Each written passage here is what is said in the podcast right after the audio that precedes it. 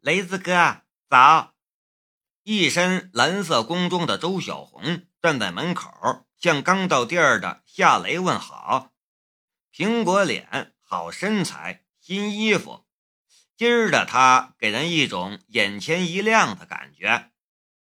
夏雷笑了笑：“你也早，衣服还合适吗？”“合适。”周小红转而一笑。就是有点舍不得穿，嘿嘿。夏雷说道：“工装就是买来给你干活穿的，干嘛不穿？”走进店里才发现，周小红已经将地拖了，办公桌也擦了，就连工具也都摆放整齐，设备也擦了。他的心中有些莫名感动，心想。他肯定很早就起来干活了吧？小红，我来教你使用车床吧。”夏雷说道。他明白周小红的心思，他肯定是想多一点时间学手艺，所以才一大早起来打扫店里的卫生。嗯，果然，一听夏雷要教自己使用车床。周小红便激动了起来。夏雷启动了车床，将一块边角料固定在钻头下，然后让周小红去操作。这一次，我们就加工一个螺母吧。嗯，周小红很配合的站到了车床前，却不知道下手。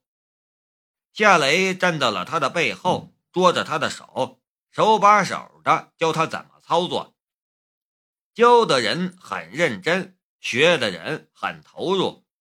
一个需要凑近观察、思考的时间里，周小红的身子自然前倾，翘臀也往后挺翘了起来，却一下子碰到了站在他身后的夏雷，让人尴尬的碰触就这么产生了。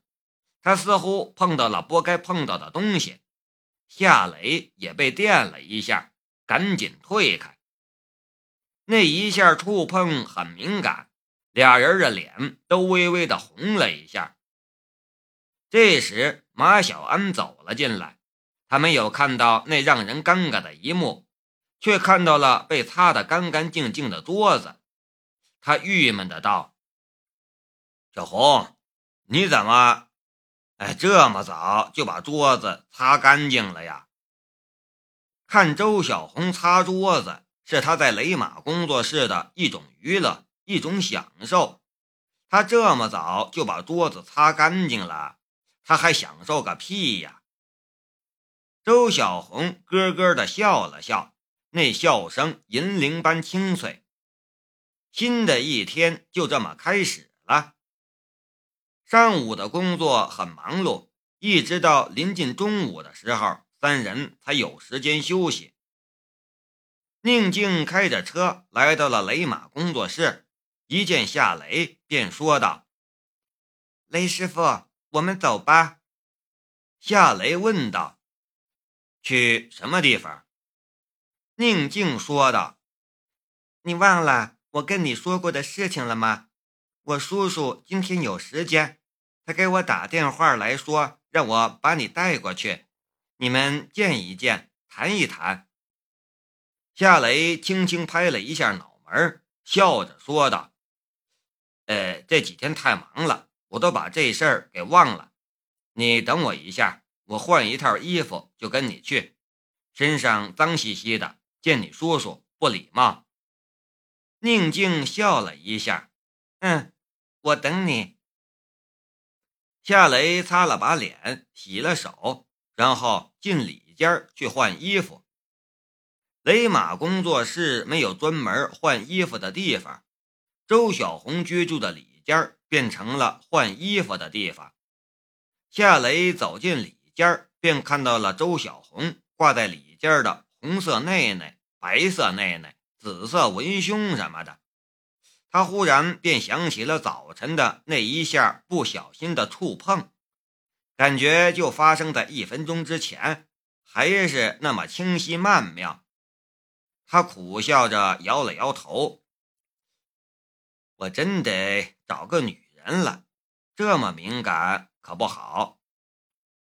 换了衣服，夏雷上了宁静的车，宁静开着车上了路。宁姐，你叔叔叫什么名字呢？我和你叔叔谈生意，如果连人家的名字都不知道，这会显得没诚意。宁静笑着说道：“雷师傅，你做什么事都这么细心吗？”夏雷笑了笑，没说什么。宁静说道：“他叫宁远山，东风重工的董事长。”闻言，夏雷的心中一片惊讶。他知道东风重工这个企业，那是一个市值几十亿的大型国有企业。这么大一个国有企业的老总，找他一个街边小店的小技师谈生意，这样的事情说出去都不会有人相信。不过他心里也很清楚，这是宁静在帮他的忙。不然，宁远山肯定连见他一面都没兴趣，更别说是谈什么生意了。谢谢，我知道你是想帮我。”夏雷说道。宁静说：“你跟我客气什么？我叔叔可不是你想的那种国有企业的大老总，他那个人很随和的，而且很爱这个国家。”是个很正直的人，他现在确实有困难，而你是能帮他解决难题的人，他当然要见你了。事实上，我一说他就答应见你了。不过你也知道，他那个层面的人很忙的，直到今天才有时间，所以就打电话让我带你去见他了。”夏雷说道。我会尽力试试的。你就不要谦虚了，你有多厉害，我是很清楚的。我对你充满了信心。宁静说完，忽然又想起了什么，又说道：“还有一件事，我去医院检查了，和你说的一样，我真的得了胆结石。幸好发现的早，不需要做切除手术。”这件事，我说什么也得感谢你呀。”夏雷笑道。“我说，我们就别谢来谢去的了，朋友之间不要这么客气。”宁静点了一下头，“嗯，朋友之间不客气。”哈哈。半个小时后，车子驶出珠海市市区，来到了海边。远处的港口上矗立着一阵阵大型起重机，还有正在建造船舰的造船工厂，一片繁忙的景象。宁静将车驶进了一条专用车道，又往前行驶了几分钟之后，便看到了一座大型工厂矗立在海边的一片土地上。进了东方重工。宁静将夏雷带到了一个会客室之中，然后对夏雷说道：“我去找我叔叔，你在这里等我一会儿。”夏雷点了一下头：“好的，你去吧，我在这里等你。”宁静走后，夏雷打量了一下这个会客室，他看到了墙上挂着的一幅雄鹰展翅。俯瞰大山的水墨画，画上的落款正是宁远山。仅凭这幅画，便不难看出来，这个会客室是宁远山的专用会客室，一般人是进不来的。这恐怕也是看在宁静的面子上吧。这一次倒是我欠了他大人情了，也不知道怎么还人家这个人情。夏雷的心里想着，这时一个女人走了进来。女人很漂亮，黑色的 OL 职业装，白色的多边衬衣，搭配一双浅色的高跟鞋，严肃却不失青春的俏丽。她的年龄和夏雷差不多，看清楚她的脸，夏雷却顿时僵住了。这个女人他并不陌生，是他读高中时的同学，名叫池静秋。这个池静秋是他第一个喜欢的女人，他曾经暗恋了她整整一年，最后鼓起勇气给她写了一封情书，他一辈子都不会忘记。池静秋看了他给他写的情书。提笔便在上面留下了一句话：“我喜欢吴奇隆那样的男生，请问雷同学，你是那样的男生吗？”然后石静秋将他的批示过的情书贴在了黑板上，让夏雷成了全校的笑话。如果石静秋将那封情书直接扔进纸篓，甚至交给老师，都没什么。他留下那样一句，还把它贴在了黑板上，却对他造成了伤害。那一年，他的心都伤透了。刚才第一眼认出他的时候，他的脑海里又回想起了这句话：“我喜欢吴奇隆那样的男生，请问雷同学，你是那样的男生吗？”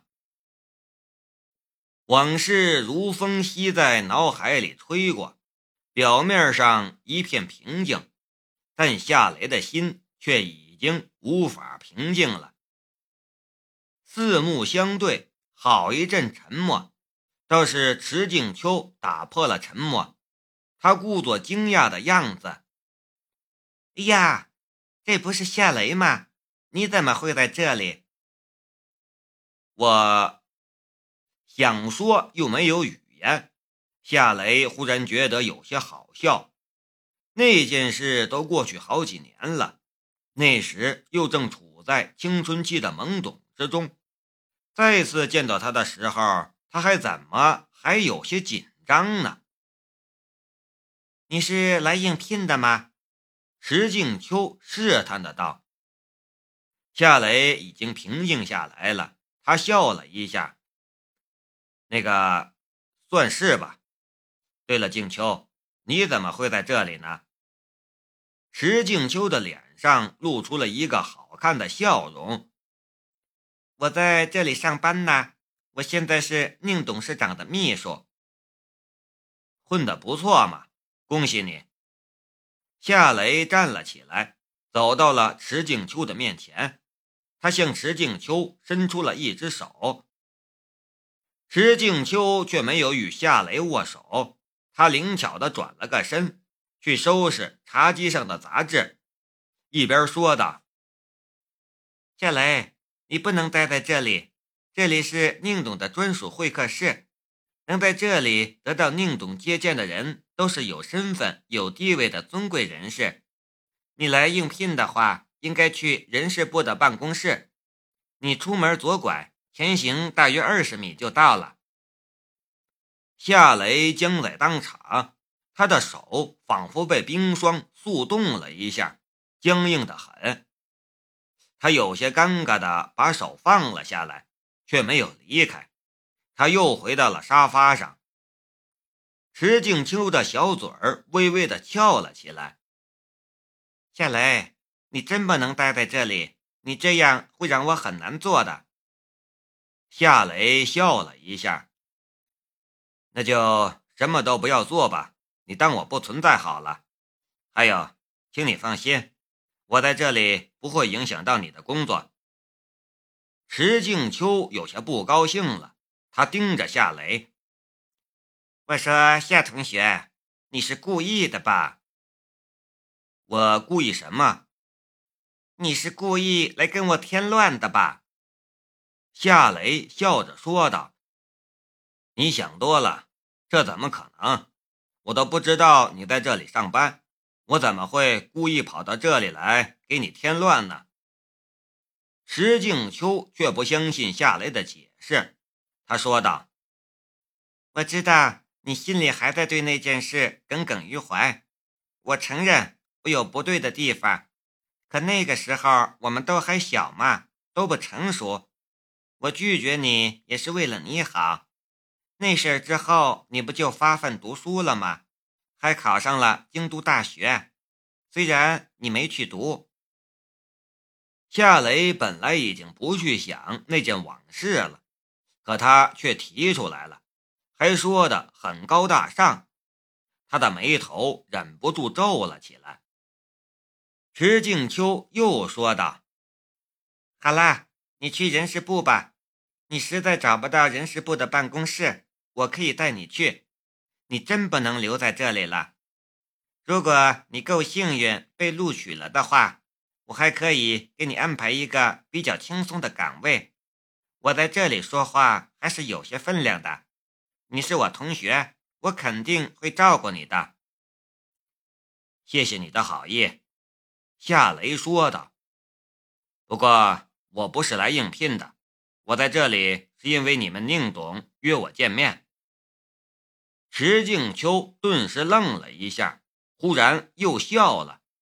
他指着夏雷：“你，宁董约你见面，你开什么玩笑？